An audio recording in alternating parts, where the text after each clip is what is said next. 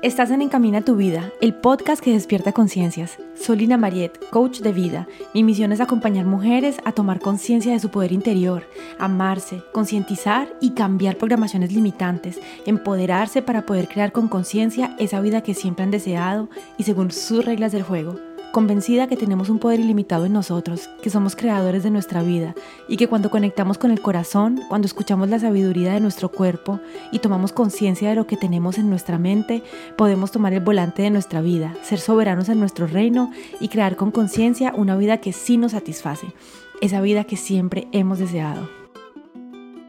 Hola, Hoy estoy muy contenta de la conversación que voy a tener con Sebastián Trujillo, Sebas Trujillo, un compatriota de Medellín. Estoy muy feliz de poder conversar contigo, Sebastián, sobre ese tema que, como te contaba ahora, me tomó muchísimo tiempo entender, integrar esto de las energías masculinas, femeninas. Eh, vamos a hablar hoy del masculino en nuestra sociedad, del masculino sagrado, así que bienvenido a Encaminar a tu vida, Sebastián. Muy Muchísimas gracias, estoy súper feliz de estar aquí. La verdad que es un, es un honor y es un regalo eh, recibir esta invitación y nada, vengo con todas las ganas y la alegría de compartir, sobre todo en este tema tan importante, el de la energía masculina y femenina y los desequilibrios que hay en este mundo. Así que, Lina, tú, como tú digas. Gracias, qué rico, qué rico poder tenerte aquí. Y entonces si quieres que comencemos para que le, te presentes con tus palabras las personas que no te conocen. Una para mí siempre el mensaje es más importante que el mensajero, entonces me, me interesa mucho más compartir, pero si habría que decir algo sobre mí es que soy un ser que ha vivido muchas vidas en una sola vida, ha pasado por muchas cosas, eh, desde venir del mundo del corporativo, el mundo del marketing, de la empresa, haber pasado por una guerra como pasamos en Colombia, eh, haber experimentado diferentes eh, momentos en la vida de crisis que me han llevado a descubrir, a conocer diferentes maneras de estar en el mundo. Entonces ahora me dedico hace unos 14 años más o menos a trabajar con personas en desarrollo personal como terapeuta. He desarrollado un, una forma de ayudar a las personas a liberarse de programas, patrones, condicionamientos que se llama intervención holística y mm, tengo una escuela para facilitadores en intervención holística, coaches, terapeutas, psicólogos. Y también, además, hago retiros, retiros eh, que trabajo con hombres, el, tema de liderazgo, eh, el despertar del líder consciente. Trabajamos también sexualidad consciente, relaciones, eh, bueno, muchas, muchas cosas, todo al servicio del amor, todo al servicio de la conciencia, de la liberación desde dentro hacia afuera, para que cada vez los seres humanos que se acercan a nuestros programas, a nuestra escuela, a nuestros grupos, puedan vivir con mayor plenitud, con mayor armonía, eh, liberándose de patrones, de programas, de condicionamientos y siendo cada vez más felices. Eso es un poco a lo que me dedico ahora. Ay, qué lindo. Desde el amor. Yo cuando empecé a conectar con eso y empecé a escuchar coaches que hablaban de conectar con el amor, de crear la vida desde el amor, me parecía súper cursi y como que no entendía, me parecía como que, que la gente que hablaba de eso como que quería estafar o quería robar o, ¿sí me entiendes? Como uno, como que está tan desconectado del amor, está tan en el miedo que cuando escucho hablar del amor es como, como que le da susto a uno y qué lindo poder, poder crear esa vida después desde el amor, ¿no? No sé si me puedes, si me quieres decir algo de eso, ¿no? De crear la vida desde el amor. Sí, nosotros trabajamos mucho con, con los niveles de conciencia de un autor que se llama David Hawkins y mm, en estos niveles de conciencia el ser humano está, pasa por su vida por diferentes niveles. Por ejemplo, cuando en Colombia, en esa época más violenta, pues vivíamos en el miedo constante. En este momento la mayoría de la población vive en el miedo, ¿sí? Y cuando se vive en el miedo, pues se vive en un mundo lleno de amenazas, eh, con, con angustia, hay muchas emociones, hay pensamientos que aparecen y el trabajo de liberación interna es limpiar la mente, limpiar los condicionamientos que hay ahí en nuestra mente y en nuestro cuerpo, las memorias también de dolor ¿Para qué? Para elevar nuestro nivel de conciencia. Pasamos del amor, pasamos quizás al coraje, eh, perdón, del miedo, pasamos al coraje, pasamos a la aceptación. Eh, tú ten en cuenta que el nivel de conciencia más bajito es la apatía, una persona que no quiere vivir, por ejemplo, que no tiene ni energía para suicidarse, pero no quiere ni vivir. pero, pero más arriba, más arriba vamos llegando a niveles como la razón, eh, niveles que suman a la vida, que, que nos alientan. Por ejemplo, ahí está toda la ciencia, las terapias, la tecnología, pero por encima de esos niveles está el nivel del amor y del amor incondicional. Y son niveles donde empezamos a fluir con eso que hizo este universo. Yo siempre digo, nosotros no hacemos el amor, el amor nos hizo a nosotros. Y es que la, la, el pegamento que une la vida de, de, de, o sea, lo que sucede para que tú seas tú y para que yo sea yo, para que un bebé sea un bebé, un árbol un árbol y un pájaro un pájaro. Esa inteligencia superior que no sabemos cómo es, nadie sabe, algunos creen que es un señor con barba y túnica, otra gente cree que es el universo, otra gente cree que es, sea lo que sea, nadie sabe cómo es, de qué manera es, pero está una inteligencia superior. Y cuando nosotros la reconocemos y empezamos a vivir y a fluir con esa inteligencia superior, es cuando empezamos a vivir desde el amor. Entonces aceptamos, amamos a, a, los otros como son, aceptamos cosas que no comprendemos, pero que sabemos que hacen parte de este mundo. Y se trata, y es lo que han venido a enseñar muchas personas, muchos maestros avatares de diferentes disciplinas, escuelas, índoles, y es aprender a amar. Aprender a amarnos primero a nosotros mismos, aprender a querernos, aprender a, a querer esta condición humana que trae sus luces y sus sombras, que trae sus miedos y sus fortalezas, también amarla en el otro. Y cuando empiezas a vivir desde ahí, es que se acaba una búsqueda, una búsqueda porque nosotros estamos constantemente buscando qué queremos, tener más, lograr más, tener una pareja, tener una casa, tener una beca, viajar a Tailandia, hacer no sé qué, y estamos buscando, buscando, buscando, buscando. Y cuando conectas con, el, con eso, con esa plenitud, con esa quietud, con ese silencio, con esa grandeza de la que estás hecho, se acaba la búsqueda. Y entonces es lo que empiezas a vivir en un estado de alegría constante, más que alegría constante, de dicha interna solo por el hecho de vivir. Y ojo, no es solo por el hecho de vivir, es por el hecho de ser consciente de que estás vivo, porque un pájaro es un pájaro, pero no sabe, no sabe ni lo que es. Pero tú eres consciente de que estás viva y de que mañana puedes no estarlo. Y eso es el mayor lujo que podemos experimentar los seres humanos. Ay, qué lindas las palabras. ¡Ah! Hermoso, sí, es verdad que salir, cuando uno empieza a salir del miedo, de ese miedo que lo mantiene tan contraído, tan limitado, tan, sí, tan lleno de, de limitaciones y de frenos, y te empiezas a conectar con, con emociones más elevadas, la vida cambia. Es muy bello, pero es, es interesante porque, bueno, voy a dejarlo ahí porque ya luego me voy a ir para, para otros temas. Me encanta, me encanta eso. Vamos a lo de la femenina y masculina. Sí, porque luego me empiezo a ir por otro lado. Pero mira que este tema venía desde ahí. Todo lo que existe en este mundo está creado por una polaridad, por la polaridad masculina y la polaridad femenina. Sí. No existe nada en este mundo que no haya sido creado por esa polaridad. Un, un, poema necesita la hoja que recibe y el lápiz que da. Hmm. Una mesa necesita la pata y el agujero donde se pone la pata. Y todo está creado en constante y perfecto y matemático equilibrio. Entonces, por eso también esas dos energías, que son energías de polaridad creadoras del universo, necesitan estar en armonía y en equilibrio en nosotros. Y actualmente no es así. Estamos en un mundo donde las mujeres han tenido que polarizarse mucho a lo masculino, han tenido que irse a ese hacer, hacer, lograr, conseguir. Un, un, mundo donde después de la guerra muchos hombres se han polarizado al femenino, que ya hablaremos también de eso y de todo lo que eso conlleva, si quieres, pero, pero mira que ahí ya íbamos para allá, ¿no? Nos fuimos un poco para el lado, pero ya vamos para allá. Pero bacano, me encanta eso también. Y entonces, bueno, hablamos del masculino hoy y explícame qué es el masculino, qué son las energías masculinas, porque uno muchas veces lo, lo relaciona solamente con el hombre y la mujer con los tacones y el labial, pero entonces explícanos qué es el masculino y también de pronto nos dices qué es el femenino, ¿no? Mm, mira, es muy bonito empezamos por lo macro, ¿no? El universo. Entonces está creado de una polaridad masculina y femenina. Em, haz de cuenta que lo masculino es esa materialización, la energía masculina es la materialización, lo tangible, y lo femenino es lo intangible. Por ejemplo, estar triste podría ser energía femenina, llorar podría ser la energía masculina, ¿sí? Es una manifestación de lo interno. Entonces, lo femenino por lo general tiene esa connotación de, y, por ejemplo, es lo que le enseña una madre a un hijo, las emociones, el mundo interno, cómo me siento, cómo está por dentro, hasta los siete años más o menos están la mamá y el niño muy unidos en ese aspecto. Y luego viene el padre, lo masculino, y le muestra el mundo hacia afuera, y le dice, vea, esto es un cajero electrónico, se usa así, esto es el fútbol, esto son las muñequitas, esto, y entonces le va mostrando el mundo externo y estos son obreros y esto se llama abogado y esto se llama, ¿sí?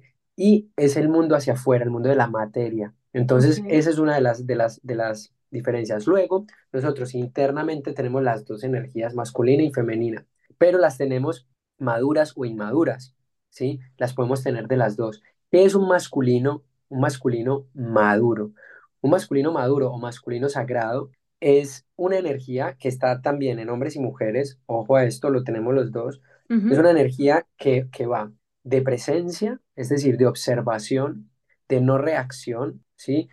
ante los hechos, más bien de acción, ¿sí? De hacer, de pensar en el bien común. Un masculino sagrado piensa en el bien común, no es egoísta, piensa en, en la comunidad, en crear proyectos. Un masculino sagrado es eh, proactivo, un masculino sagrado es em, determinante, enfocado, tiene disciplina, tiene fuerza de voluntad para ir a, la consecución de eso que se propone. ¿sí? ¿Qué sería un masculino inmaduro? Por ejemplo, sería un, una persona que está perezosa, ahí tumbada en el sofá jugando todo el día al PlayStation.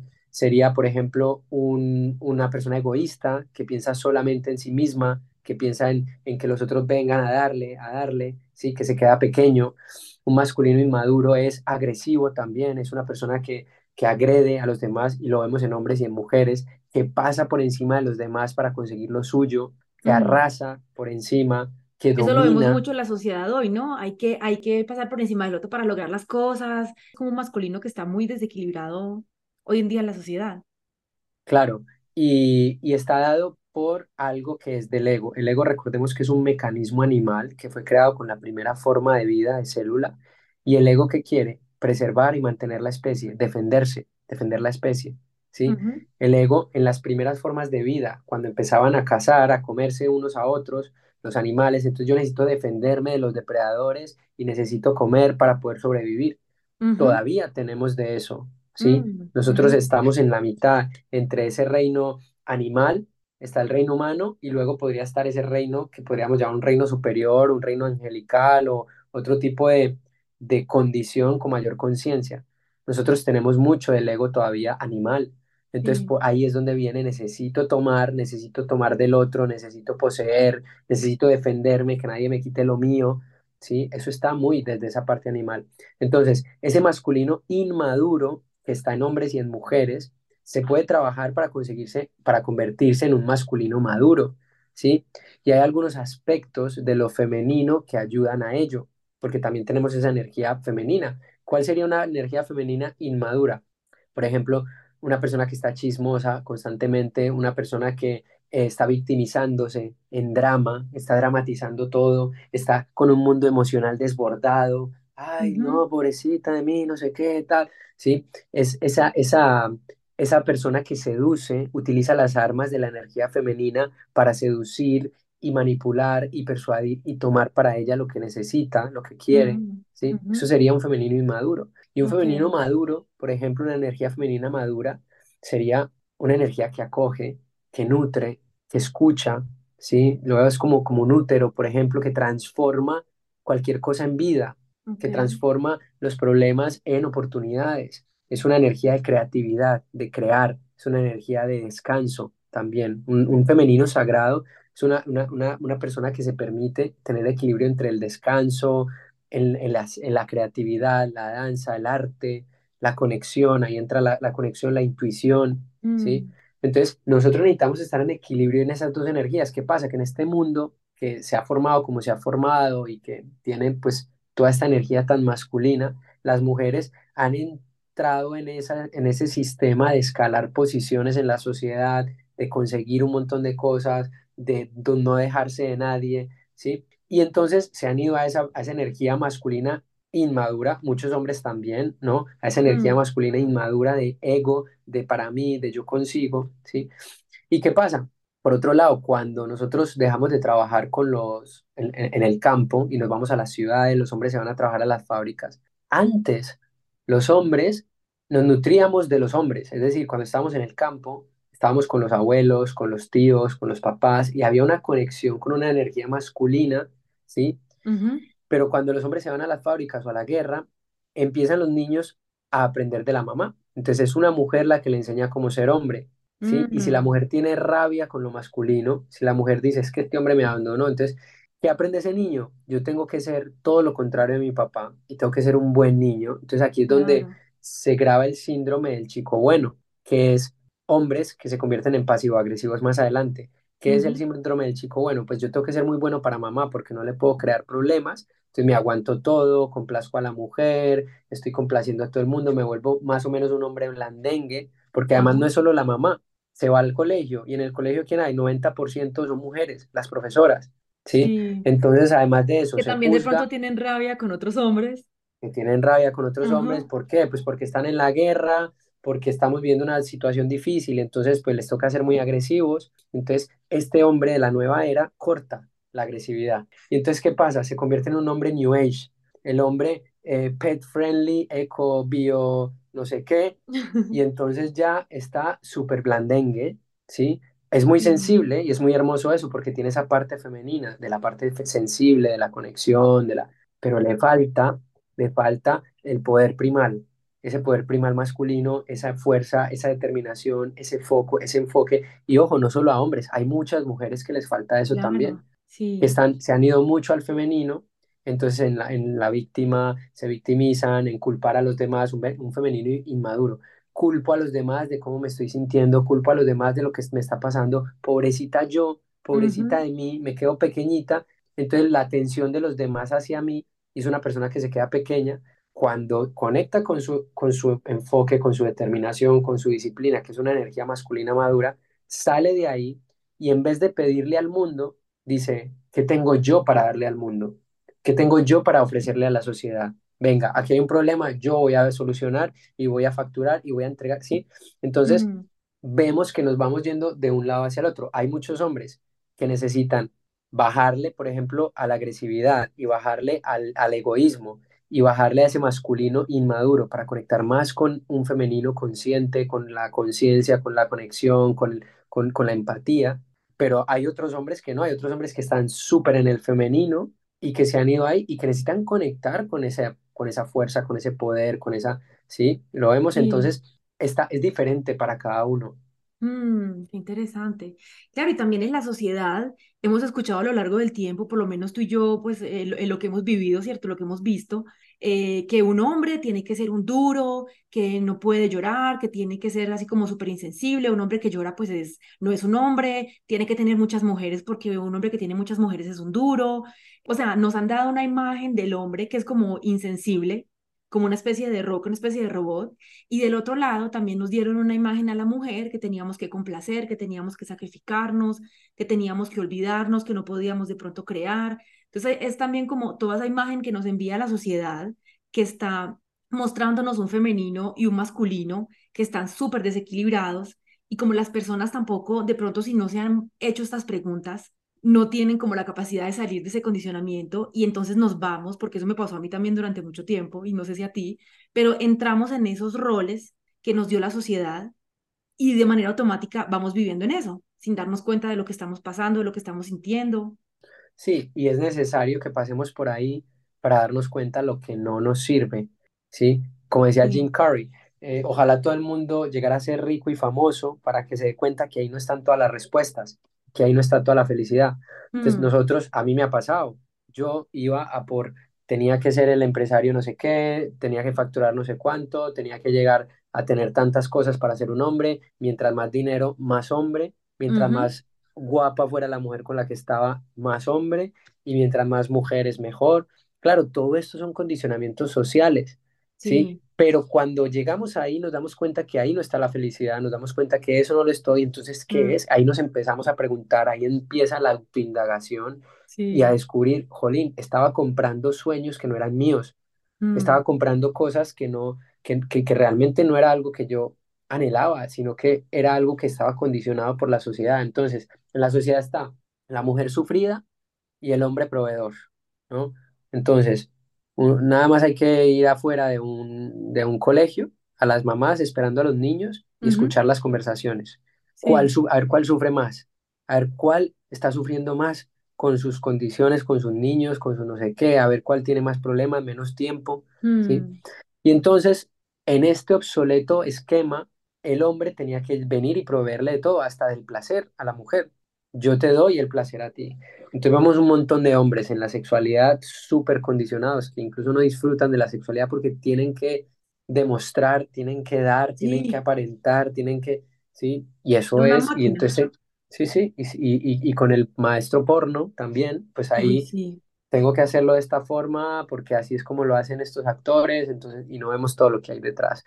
Entonces, hay mucho sufrimiento. En este momento, en la sociedad, hay un sufrimiento silencioso gigante en los hombres que no se muestra en los medios, ¿vale? Porque un hombre desde que está en el preescolar, desde que está chiquitito, empieza todo este juego de tener que demostrar para hacer parte de, tiene que demostrarle a los amigos que es valiente, que es fuerte, y no se puede permitir expresar. Esto viene sobre todo del tema de la guerra, de si tú expresas, eres débil, y si eres débil, mueres.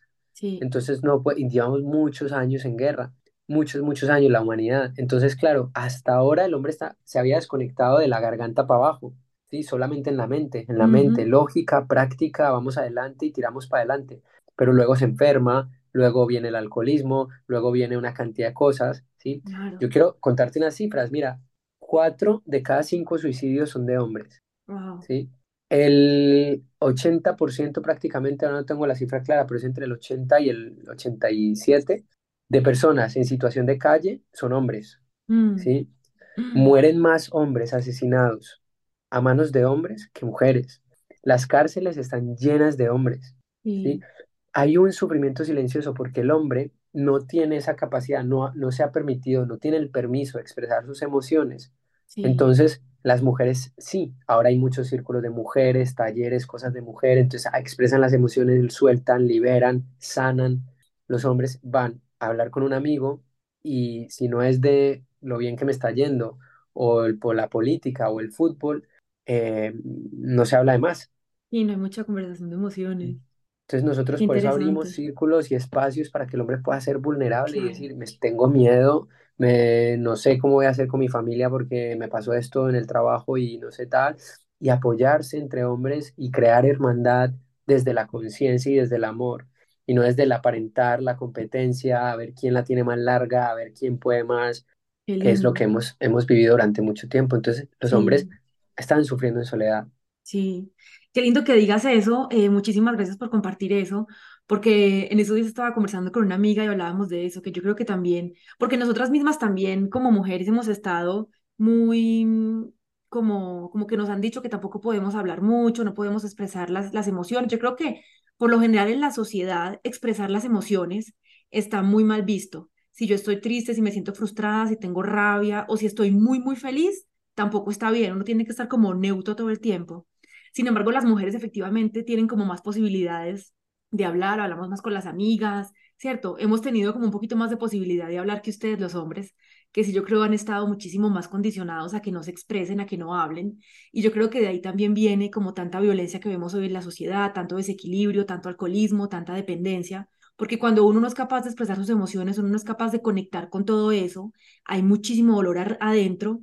Y entonces, ¿cómo puedo encontrar un poco de calma, cómo puedo encontrar un poco de amor sin, sin, si no lo tengo afuera con el licor. El licor me tranquiliza, las adicciones, el sexo, tantas cosas que finalmente encontramos como una, un momento de calma, ¿cierto? Una tranquilidad momentánea con esas adicciones, pero que al final solamente hacen que acumulamos y ese dolor crece más en nosotros. Sí, al final lo que, lo que se busca con eso son dos cosas. Una, em, entretenerse y anestesiarse del dolor que estoy sintiendo. ¿sí? El alcoholismo es una anestesia, por ejemplo, y, y entonces me duele mi vida, me duele lo que estoy pasando por dentro, no lo he expresado con nadie, esto me quema por dentro, bebo para calmar esto o estoy muy estresado, tengo muchas emociones, no sé cómo hacer, pues veo porno y entonces me hago una paja y entonces ahí me libero del estrés y ya me puedo dormir, Mm, ¿sí? O lo mismo, ¿no? Y ojo, y también hay adicciones que parecen muy conscientes. Ahora hay gente que si no hace yoga por la mañana es como la gente que antes decía, si yo no me tomo un café no soy persona. sí, Entonces el ego espiritual se, se convierte en otra cosa. y seguimos enganchados, Sí, es ¿no? Hay gente que, hay gente que antes estaba enganchada a la cocaína y ahora está enganchada a la ayahuasca. Ajá, Es el mismo apego. Ah, no, que estoy más consciente. Bueno, pero sigues apegado, entonces se trata de que, de que me falta algo, no, hay un vacío interno y hay algo fuera, el trabajo, el sexo, la- lo que sea, me llena, me completa, pero es un, es un llenarse ilusorio y es falso porque al momento vuelve otra vez el vacío. ¿Cómo se llena ese vacío? Se llena volviendo adentro, autoindagando, haciendo un trabajo de autoindagación, de autosanación, de liberación, ¿sí? de ver qué es todo eso que me ha dolido, que no he querido ver, de llorarlo, de sacarlo. Por eso nosotros, por ejemplo, hacemos en nuestros retiros, hacemos muchos trabajos de liberación emocional, de, trabajo con sanación con el padre. Hay mucha herida con el mm, padre en hombres y mujeres, sí. porque por lo general ha sido padres ausentes, padres que no han estado, padres que no sabían hacerlo de otra forma. Mm, Y entonces, claro, como está esa herida, pues eso hay que trabajarlo, hay que tomar la energía de papá, la energía de mamá, honrar las dos, estar en equilibrio con, con esas dos energías para seguir avanzando por la vida. Entonces, cuando yo me siento completo en mí, completo en mí quiere decir, ahora mismo tengo todo lo que necesito para ser feliz. Ahora mismo la vida me está dando todo lo que necesito para ser feliz, aunque mi ego me diga otra cosa, aunque mi ego me diga que tengo que facturar más, aunque mi ego me diga que tenga que tener una casa más grande, o una mujer no sé cómo, o operarme de otra forma, o tener la nalga no sé cómo. No, no. Ahora mismo tengo el cuerpo que necesito para el plan de mi alma. Ahora mismo tengo la, las circunstancias de vida, las personas a mi alrededor, el trabajo, lo que la vida me ha dado, otorgado, la vida, Dios, Krishna, Buda, Allah, llámalo como quieras, me ha dado para yo aprender a ser feliz por mí mismo. Cuando yo descanso en eso, cuando yo hoy me reconozco, no mañana, no ayer, hoy que estoy bien, feliz aquí y ahora, entonces estoy completo. Entonces cualquier adicción se acaba, ya no es necesario, porque estás en abundancia, estás en Mm. paz contigo. Sí, qué lindo. Sabes que yo siento que hemos creado nuestra vida con respecto a lo que al exterior, a lo que sentimos que nuestros padres querían de nosotros cuando éramos pequeños, lo que la sociedad nos dijo que teníamos que hacer, lo que tú dices, ¿no? Estamos necesitando tener dinero para poder existir, como que toda nuestra valía, lo que somos, nuestro el valor que tenemos como persona está completamente relacionado con el dinero que tengo, el carro que tengo, el reloj que tengo, el trabajo que tengo, la mujer o el hombre que me conseguí y con todo, con respecto a todo ese mundo exterior que me creo yo en mi vida, yo valgo, yo soy alguien como persona. Yo no sé si tú has visto que uno se presenta, eh, bueno, me llamo Lina Mariet y tengo tanto, estudié esto, vivo en tal lugar, como que ya según el barrio en el que tú vives, te posicionas como en la clase social, ¿no? Según el carro que manejas, según el trabajo que tienes, entonces toda nuestra valía está relacionada con el exterior. Y yo creo que por eso hemos estado tan vacíos, porque nunca hemos mirado hacia adentro, quiénes somos realmente. A mí a veces me preguntan como que quién es, quién eres, y yo pues yo todavía estoy buscándome porque no sé, todavía uno no sabe. O sea, yo estoy en plena, en plena búsqueda y la gente me mira raro como que usted cómo no va a saber quién es. Entonces es como ir hacia adentro y empezar a investigarse uno mismo. ¿Quién es uno? ¿Cuáles son los valores? ¿Qué es lo que uno realmente le gusta? ¿Lo que no quiere? Como mirar hacia adentro y, y, y liberarse de todas esas etiquetas que, a las cuales nos agarramos por el ego. Entonces yo creo que, claro, como hemos construido toda la vida, nuestra vida con respecto a lo que nos dijeron y con, res- con respecto a ese exterior, pues estamos muy disociados de todo, estamos disociados de todo lo que estamos viviendo porque no somos nosotros realmente. ujú. Sí, y eso es maravilloso porque es, es el trabajo que venimos a hacer a esta tierra. Es como la, la historia del hijo pródigo, no sé si la conoces. Sí. Ajá. Eso, que, que se va y dice, papá, yo quiero que vivan con un padre abundante, y dice, yo quiero ir a conocer el mundo, y se va y conoce el amor, conoce el dinero, conoce esto, y un día está ahí en el fango con los cerdos, revolcándose, y dice, ¿yo qué hago aquí? Yo quiero regresar a casa de mi padre, ¿no? Quiero regresar a ese lugar de abundancia, de amor, de... y emprende su camino de regreso a casa. Todos los seres humanos pasamos por un proceso de darle la espalda al amor, darle la espalda a la luz que somos, darle la espalda a la paz, a- al equilibrio, a... Nosotros necesitamos conocer esa otra parte del mundo, porque esto es un mundo dual. Necesitamos conocer lo que es el desamor, lo que es la traición, lo que es eh, el- los celos, el anhelo, los deseos, todo eso, lo, lo, lo vivimos, lo verificamos y después decimos, ay, yo no quiero esto, yo quiero de otra cosa. Yo, a mí me gusta más vivir un poquito más en paz, me gusta estar en armonía con los demás, me gusta aceptar y que me acepten, me gusta... Y entonces empiezas a transformar dentro de ti. Por eso este mundo es un mundo que nos viene a enseñar, yo, yo siempre lo veo como una universidad. Entonces tú vienes aquí, aprendes, haces los exámenes, te gradúas y te vas. Tú aquí no vienes a cambiar el pensum, ni a los profesores, ni nada. Tú vienes a estudiar y a continuar. Entonces, cada vez que tú vas avanzando en este mundo, va cambiando tu realidad. ¿sí? Y lo podemos ver en muchas personas que se comprometen con su crecimiento personal o con ser amor, con ser agradecidos, su entorno cambia. Los amigos cambian, la familia, bueno, sigue siendo la misma, pero quizás se comporta de una manera diferente, la, la función a la que te dedicas cambia, tus intereses se transforman. Y entonces es como, yo siempre lo explico como, como si estuvieras en el fondo de un lago o arriba del lago. En el fondo hay oscuridad y arriba hay mucha luz. Pues si fueras una pelota de plomo que está en el fondo del lago, para estar arriba tendrías que cambiar tu materia interna, transformarte en otra cosa, en corcho de vino o en hoja, y entonces ya estás en otro lugar del lago, pero el lago sigue siendo el mismo. La vida es la misma. Quien se mueve por la vida a través de las correspondencias es uno. Pero ¿cómo me muevo por la vida? Pues de acuerdo a lo que tengo dentro. Entonces me, me toca un lugar del lago diferente de acuerdo a... Entonces por eso ese es mi trabajo. El trabajo de todos los seres humanos es liberarse de la negatividad. Liberarse de la negatividad que hay dentro. ¿Cómo se muestra esa negatividad? Viviendo. Pues voy al supermercado, una señora se me mete en la cola y ya a mí me da rabia y la quiero insultar. Pues esa es mi negatividad la respiro, la miro, la amo, la honro y la reconozco que hace parte de algo que está ahí. No hago nada con eso, simplemente lo dejo ser y no me juzgo por ello. Y así voy observando y liberándome de negatividades, celos, angustias, todo aparece, todo va apareciendo y, todo y cada suceso de mi vida que es un reto, lo veo como una maravillosa oportunidad para observar la ignorancia en mí, para observar mis heridas, para observar las heridas de la humanidad, que no son solo mías, son de todos, y poder amarlas. Y al amarlas, las puedo liberar. Y me puedo liberar de ellas. Qué lindo. Qué lindo eso que dices. Claro, conocer las sombras. Si no las vemos, ¿cómo podemos prender la luz en ellas, no?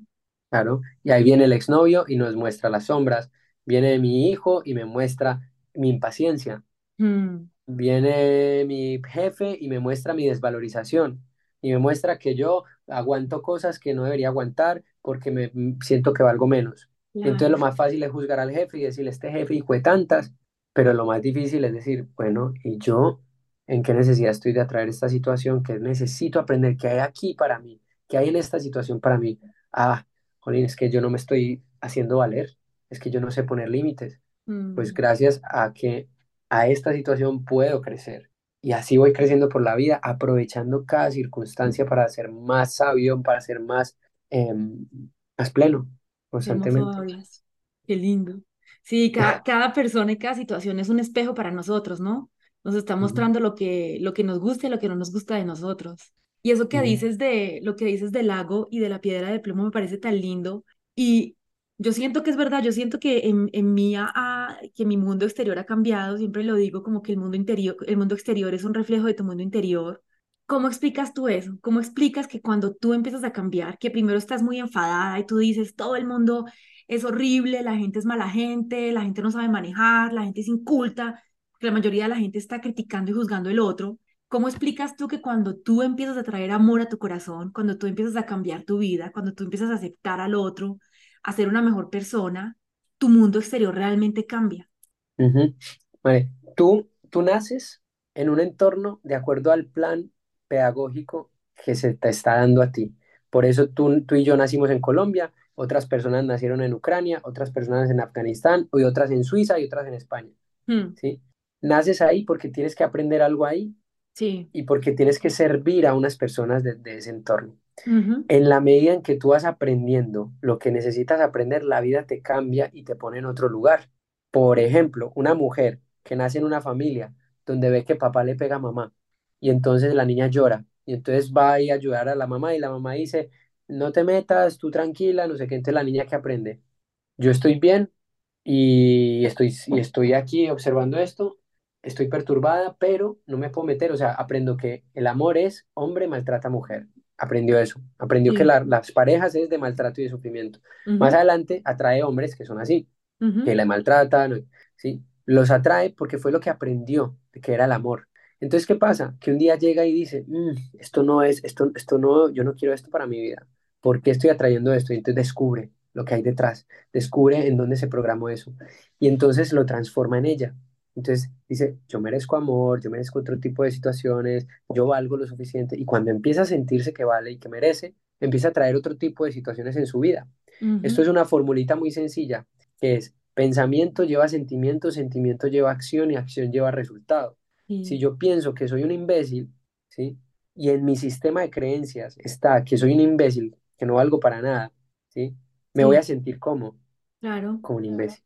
Voy a actuar como, como un imbécil. como un imbécil. ¿Y el resultado cuál va a ser? El de un imbécil. Ent- Entonces, es, es, es así. Por eso hacemos entrenamiento en pensamiento sostenido positivo, que es cada vez que me pillo con, qué sé yo, por ejemplo, pensamientos de escasez. Uy, eso no es para mí. Eso es para los ricos y para mí esto. O pensamientos de, em, no, yo qué voy a hablar, yo, yo qué voy a decir si lo mío no es tan importante. Cuando tú te observas que eso está en tu mente, tienes que ser muy hábil para transformarlo y decir, ok, este pensamiento está en mi mente, ahora lo voy a cambiar por otro y es, mis palabras también son importantes. Yo soy igual de importante que el resto de seres humanos en este planeta porque también soy hijo de la creación y mi opinión cuenta y entonces te expresa. Constantemente el ego te está enviando anzuelitos, te está enviando cositas de no mereces, no eres suficiente, de... Entonces tú los muerdes, son pensamientos que aparecen, juicios. Ay, mm, está Lina así, no sé qué, cómo hace la entrevista. sí, Ay, juicios. Y tú verás si los muerdes o no. Hay gente que los muerde y dura claro. años atrapado, mm, años, ¿sí? Por eso hablamos de que hay gente que tiene ego y hay egos que tienen gente, ¿sí? mm, mm, Y, y van por ahí por la calle, así, atrapados. sí, ah. Entonces, em, por eso es, es importante que todo lo que tienes en mente tiende a manifestarse. sí, Por eso hay que hacer una limpieza mental. Esa es la primera parte. Limpieza mental, luego limpieza física y luego conexión espiritual. Todo lo que tienes en mente tiende a manifestarse. Yo no sirvo para nada, yo no sirvo para nada, yo no sirvo para nada. Piensas eso. Vas a una entrevista de trabajo, no te contratan. claro, ¿Por qué? Pues porque dentro de ti está el yo no sirvo para nada. claro, ¿Sí? sí. Es pura, pura, pura, es matemática.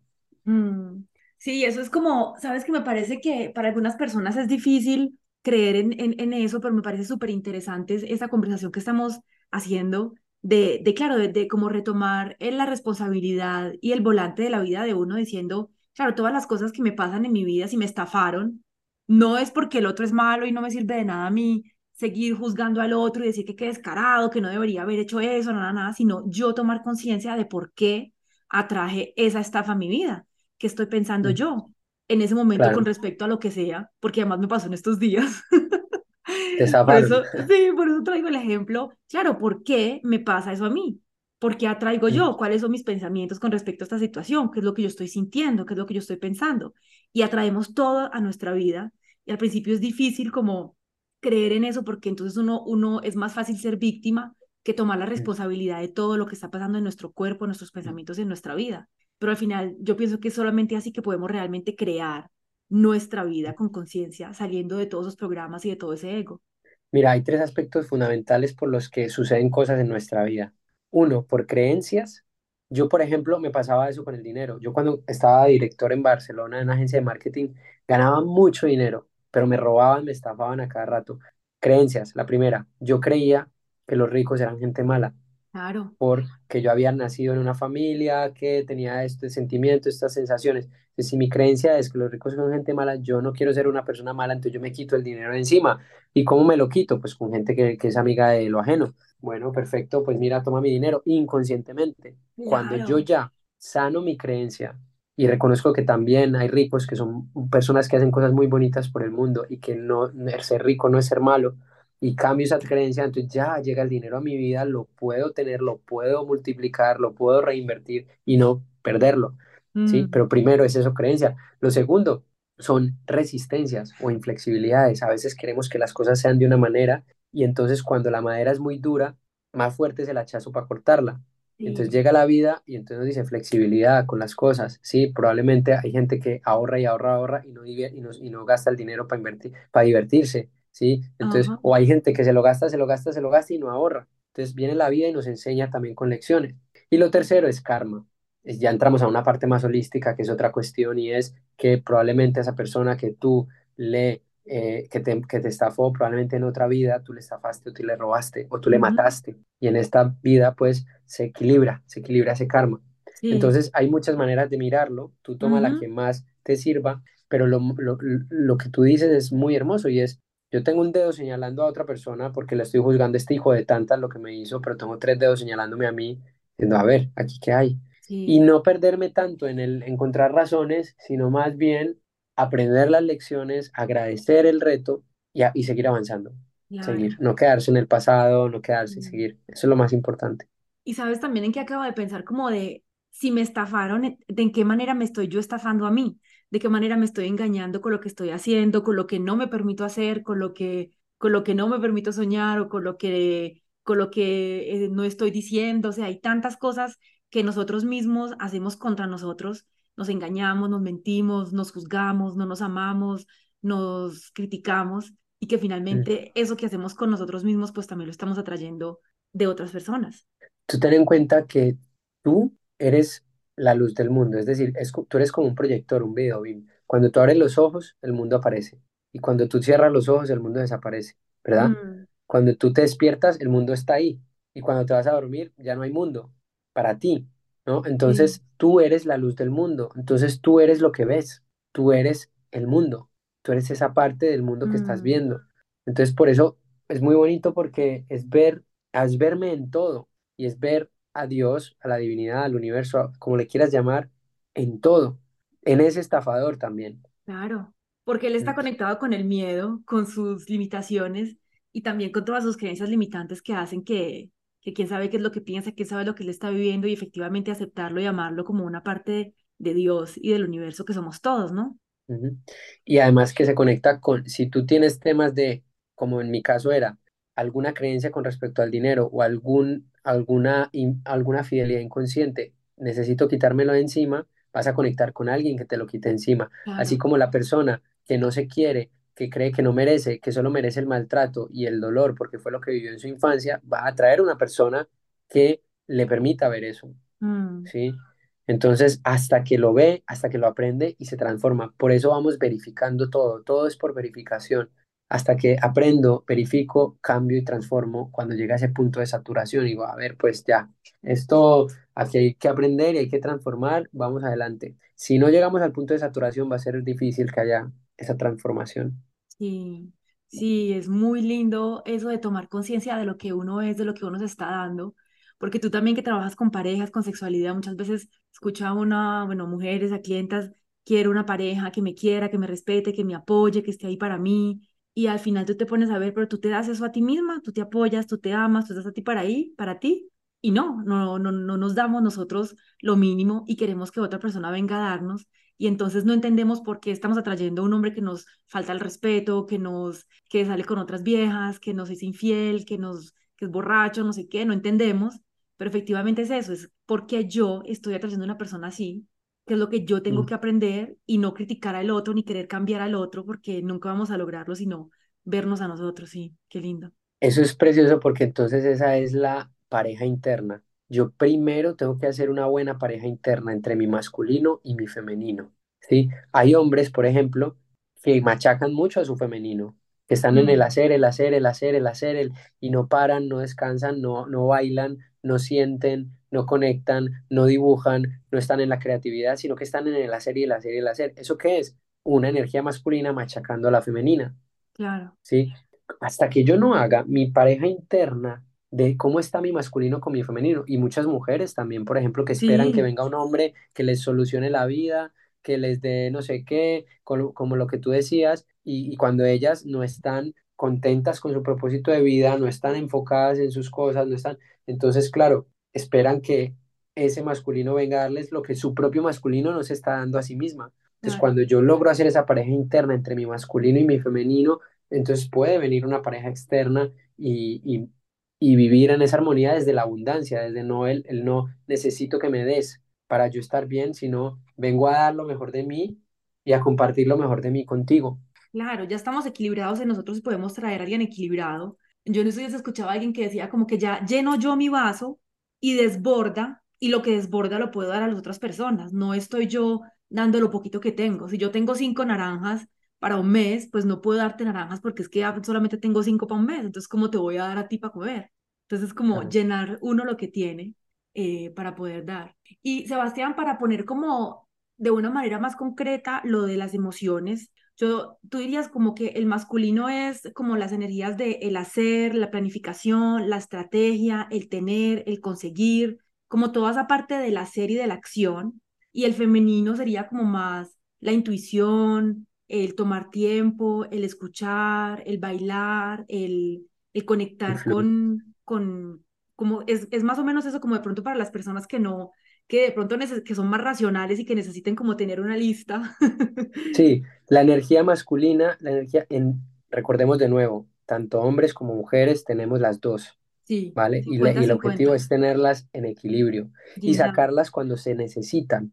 Mm, ¿sí? Entonces, la energía masculina va con eso, con el enfoque, la determinación, la disciplina, la lógica, la matemática, el, eh, la construcción, el objetivo, el ir hacia una meta. el- tú ves el simbolito de masculino, tiene una flechita, ¿no? Ir hacia allí. eh, y la energía femenina tiene que ver con el dejarse llevar, dejarse sostener, eh, dejarse guiar, eh, bailar, danzar eh, em, conectarse, esa conexión, esa intuición, tiene que ver con la nutrición, con la empatía, con el afecto, ese mundo más emocional. Lo masculino no está, en la energía masculina no está tan, en la- tan en la emoción, está más en la presencia, en la ecuanimidad, ¿sí? mm, Por ejemplo, podrían ser el cielo azul, lo masculino es presencia, está ecuánime, está siempre ahí, y lo femenino podrían ser las nubes que pasan, nubes blancas, grises, que se van moviendo.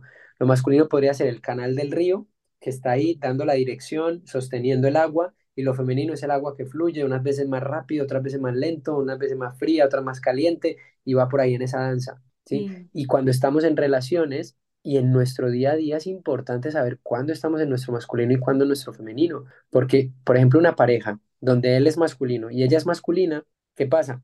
Que dos gallos en un corral, no sé qué les pasa a los a dos gallos en un corral, sí, cuando un hombre está con una mujer que está muy en su energía masculina, en el hacer, en el hacer, en el no, no dejarse, en el ser súper, no, yo soy súper independiente, no necesito un hombre para nada, no sé qué, pues ese hombre dice, yo estas cualidades ya las tengo en mis amigos, estas cualidades de competencia, de, de lucha, de to- esto yo ya lo tengo en mis amigos, entonces no me estás dando, nutriendo de lo que a mí me falta, que es esa otra parte. claro, ¿sí? Entonces, por eso es muy importante, es una danza. Entonces, claro que lo femenino necesita sacar lo masculino, claro que una mujer necesita determinación y foco en algunos momentos, pero en otros momentos descansar. Y el hombre igual, ¿sí? sí, Necesitamos, ento- y a veces, ¿quién tiene el, quién lleva el volante?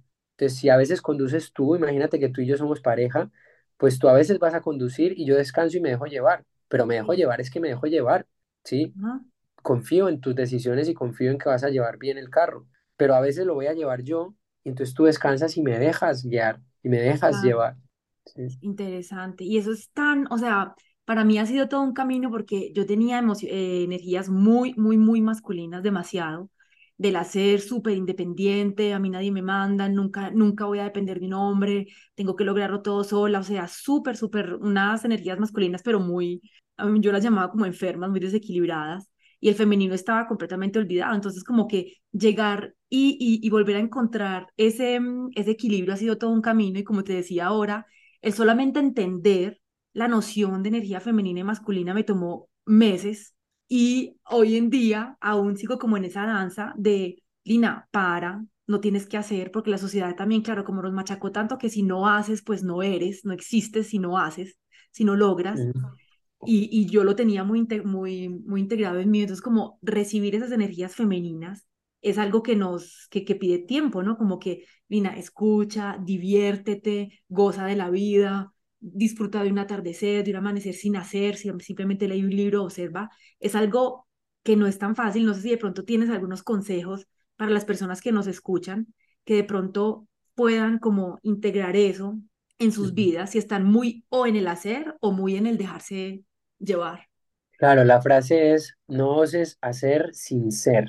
Primero, quién eres, desde dónde estás haciendo lo que haces. O sea, una parte podría ser pararse unos días a pensar. Yo, yo alguna vez me metí tres días en una habitación sin salir, haciendo ayuno, sin meditar, sin libros, sin teléfono, sin nada, solo mirando para el techo, aburriéndome como un loco ahí. ¿Quién soy? ¿Qué, qué, qué estoy haciendo? ¿Hacia dónde van mis acciones? ¿Por qué hago lo que hago? ¿No? Y fue un momento de mucha claridad, de mucha iluminación en mi vida, darme cuenta de que estaba haciendo cosas que no eran cosas que auténticamente yo quería, como por ejemplo, quería tener una empresa con 200 personas a mi cargo y facturar un montón, cuando realmente yo, cuando tuve una empresa con seis personas, yo ya no quería eso. Yo dije, es que esto no es, esto no es algo mío, yo quiero otra cosa, yo quiero viajar, yo quiero tener un equipo pequeñito, mm, no quiero, o sea, quiero otro, otro tipo de vida, no esta.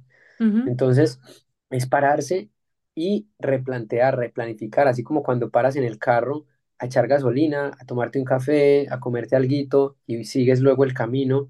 Esas paraditas son importantes, son paradas mm, estratégicas. Entonces, en vez de irte de fiesta, de ir a unas vacaciones con todo programado, de no sé qué, para aburrirte, para con un cuaderno, con un tablero, yo qué estoy haciendo con mi vida y para dónde voy, por qué estoy con la persona que estoy que, que por qué me dedico a lo que me dedico y entonces esa parte de parar es súper importante y luego la puedes implementar en tu día a día. Yo, por ejemplo, yo estaba mucho en el hacer también, en el hacer, hacer, hacer y empecé a implementar en mi vida una hora, justo al levantarme, una hora de no hacer nada, simplemente de sentirme, tumbarme en un sofá, en una hamaca, esté donde esté, a contemplar la naturaleza y a sentir cómo estoy por dentro, qué se mueve hoy, quién hay hoy aquí dentro. ¿Quién hay? Está el niño herido, está el empresario, está el... ¿Quién hay? Ah, hay esto. Y escribir, mucho, escribir. Esa parte me conecta con mm, el, con el no hacer y con el sentir. Y luego que he sentido, entonces hago, entonces hago mis prácticas, yoga, meditación, ejercicio, deporte, y ya luego empiezo mi día en el hacer. Pero si yo hago sin ser, voy como un pollo sin cabeza, porque ¿para dónde voy? mm, Entonces, esa puede ser una práctica que sirva mucho. La meditación nos conecta mucho también con esa escucha, con esa observación interna, el meditar. Em, y, si, y, por ejemplo, para conectar más con la energía femenina, ayuda mucho el baile, la danza, el arte, la música. Eso nos conecta más con esa parte.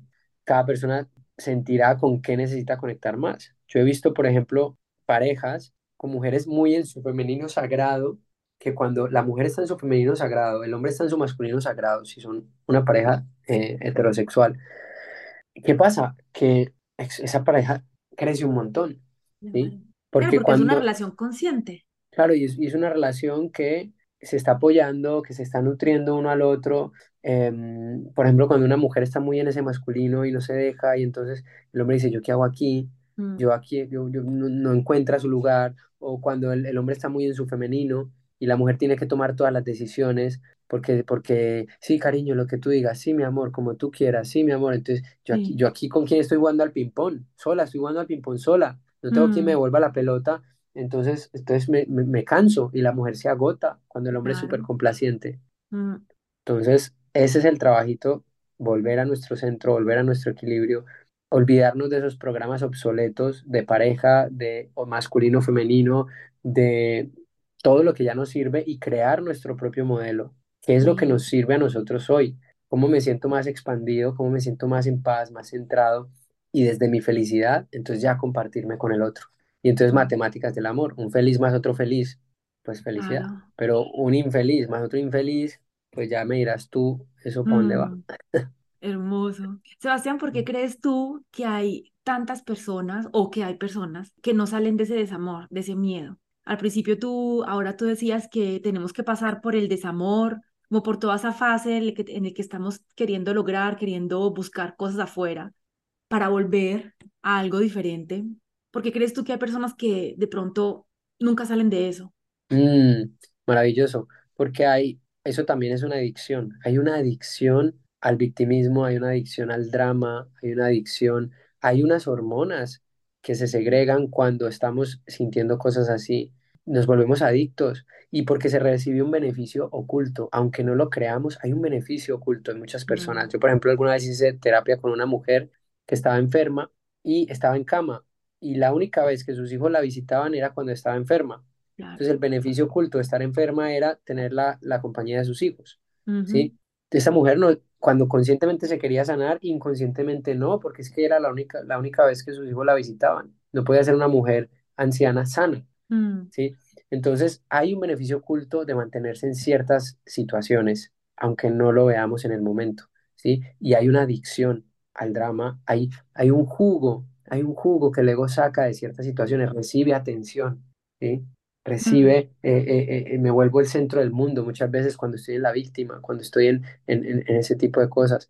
Entonces, y es lo que nos han enseñado. Por eso una persona feliz, una persona en, en sí centrada, es, es, es, raro y es, un, y es un peligro para la sociedad porque rompe un montón de paradigmas. Por ejemplo, una persona que es soltero, feliz y proyectado y expandido, pues, y este, ¿no? A los demás les, wow.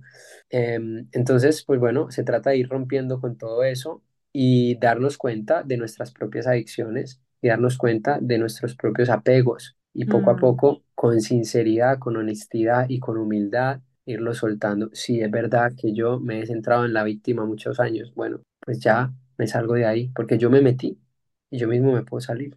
Qué lindo. Cuánta sabiduría en tus palabras, Sebastián. Me podría quedar hablando horas contigo. Qué lindo. Yo también, Muchas gracias. Qué chévere. Mm.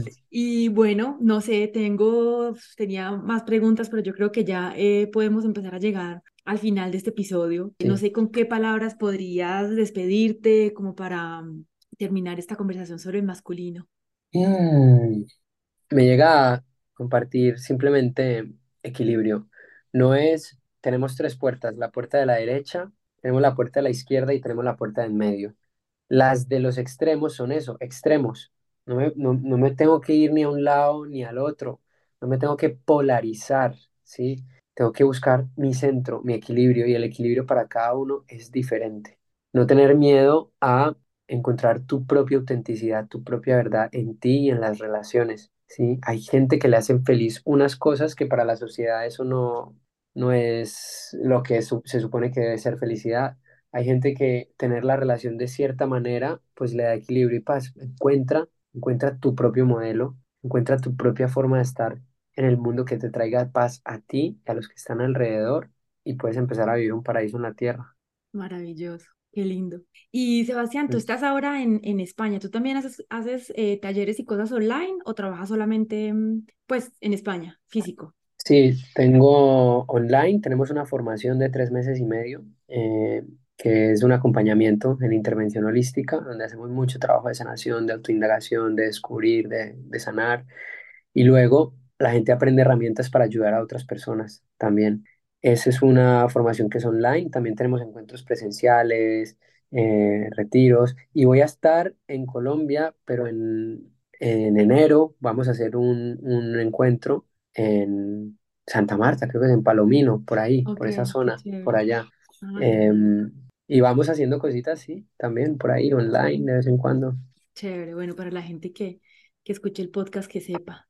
Pues bueno, Sebastián, pondré todas tus informaciones acá para que puedan contactar contigo. Te agradezco muchísimo por este tiempo, por haber compartido este espacio conmigo. Qué rico poder compartir con un, con un paisita, con un paisano. Muchas gracias a ti, Lina. Muy, muy feliz de compartir contigo y con todas las personas que están escuchando. Gracias. Muchas gracias. Chao. Si te gusta, dale 5 estrellas, dale me gusta y comparte este podcast. Así puedes llegar a más personas y apoyas el contenido que hago con tanto amor. Y nos vemos la próxima semana en el próximo episodio.